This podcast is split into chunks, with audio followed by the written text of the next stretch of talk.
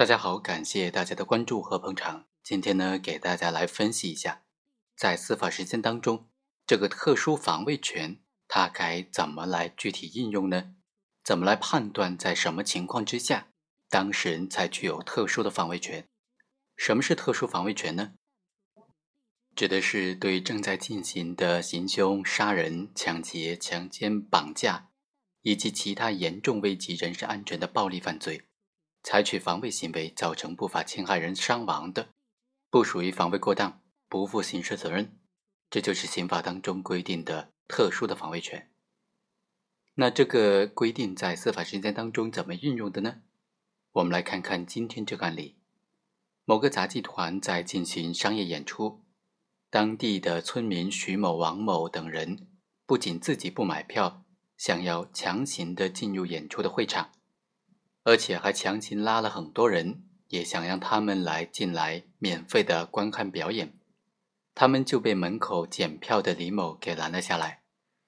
徐某等人就非常不满，就殴打了李某的头部，将李某放倒在地。王某等人呢，又拿起了石块来威胁李某。被告人的同伴就闻讯赶来了，扯开了他们，双方进而发生了更加激烈的厮打。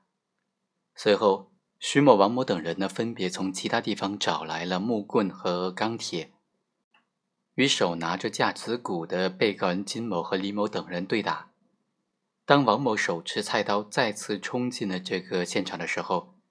就被其中一个被告人李某用这个梯形的钢管的坐腿，也就是桌子的这个脚啊，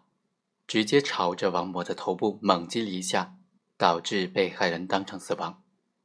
那本案的这些被告人要不要承担刑事责任呢？他们是构成正当防卫、防卫过当，还是说是特殊防卫权之下的不负刑事责任的行为呢？特殊防卫权不同于一般防卫，就在于它防卫起因上的特殊性。一般防卫针对的是正在进行的不法侵害，而特殊防卫呢，所针对的是正在进行的行凶、杀人、抢劫、绑架以及其他严重危及人身安全的暴力性犯罪。这也是成立特殊防卫的必要的条件。进行特殊防卫必须具备以下的几个条件：首先是必须是正在进行的暴力的犯罪行为。暴力犯罪呢，指的是以暴力为手段实施的这种犯罪行为。对于非以暴力手段实施的其他严重犯罪行为，就不能够实施特殊防卫权了。对于非暴力手段实施的抢劫啊、绑架等等啊。一般呢，也不能够实施这种特殊防卫权，而且呢，这种暴力犯罪必须是正在进行的。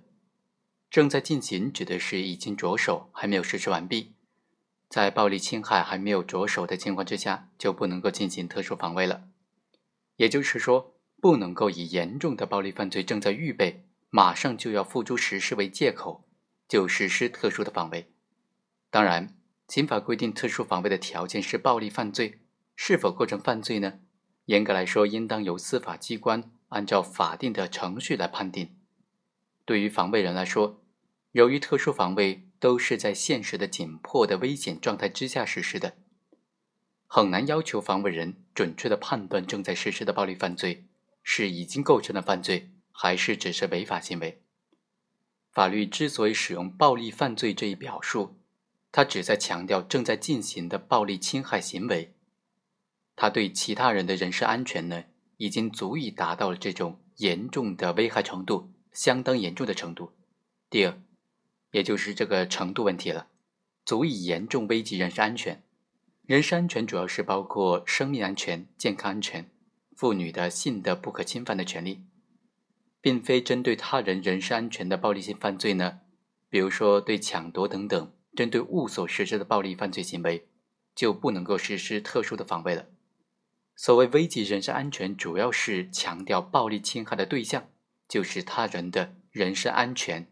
并且对他人的人身的安全造成了现实性、紧迫性、严重性的危害。比如说，暴力侵害程度足以危及他人的生命安全，足以对他人的健康造成严重损害，这些都是可以实施特殊防卫的。当然，暴力侵害也有程度之分的嘛。对于轻微的暴力侵害就不能够实施特殊防卫了，对正在进行的暴力侵害行为，能否实施特殊防卫，关键就要看行为是否足以严重的危及他人的重大的人身安全。特殊防卫它是可以杀死不法侵害人的，所以特殊防卫所要保护的也必须是相等的公民的重大法益。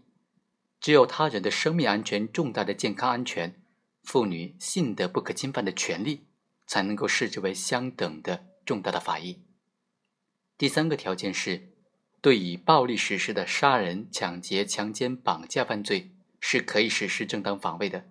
这个就比较好把握了。但何为行凶呢？我们认为啊，对行凶的理解应当遵循关于特殊防卫的基本条件的认识。行凶必须是一种已经着手的暴力侵害行为，并且行凶是足以严重的危及他人的重大人身安全。而且呢，行凶不应该是一般的拳脚相加之类的暴力侵害，持械殴打也不一定都是可以实施特殊防卫的行凶。只有持那种足以严重的危及他人重大人身安全的凶器器械伤人的，才可以认定为是行凶。我们来看看本案，被害人一方呢仗势欺人，滋事生非，自己既不愿意买票，还强拉着其他人来免费看表演。当被告人李某为了息事宁人做出让步，要求被害人等人购买半价的时候呢，又遭到了他们的不法侵害，遭到了他们的拒绝。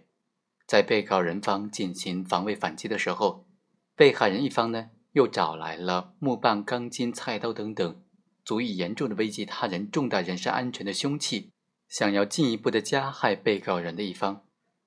使得被告人一方呢，他的重大人身安全处于这种现实的、急迫的、严重的危险状态之下，所以呢，被害人的行为应当认定为是行凶。此时，被告人李某等人为了保护自己和他人的重大人身安全，用钢管的坐腿打击了王某的头部，这符合特殊防卫权的条件。虽然王某死了，但是这些被告人呢，依法不应当负刑事责任的。本案当中，其他被告人在防卫反击过程当中导致的徐某轻伤，防卫行为没有超过必要限度，没有明显的超过必要限度，而且也没有造成不法侵害人重大损害，所以呢，其他人是正当防卫，同样不需要负刑事责任。于是呢，法院对本案的全部被告人都宣告无罪。好，以上就是本期的全部内容，我们下期再会。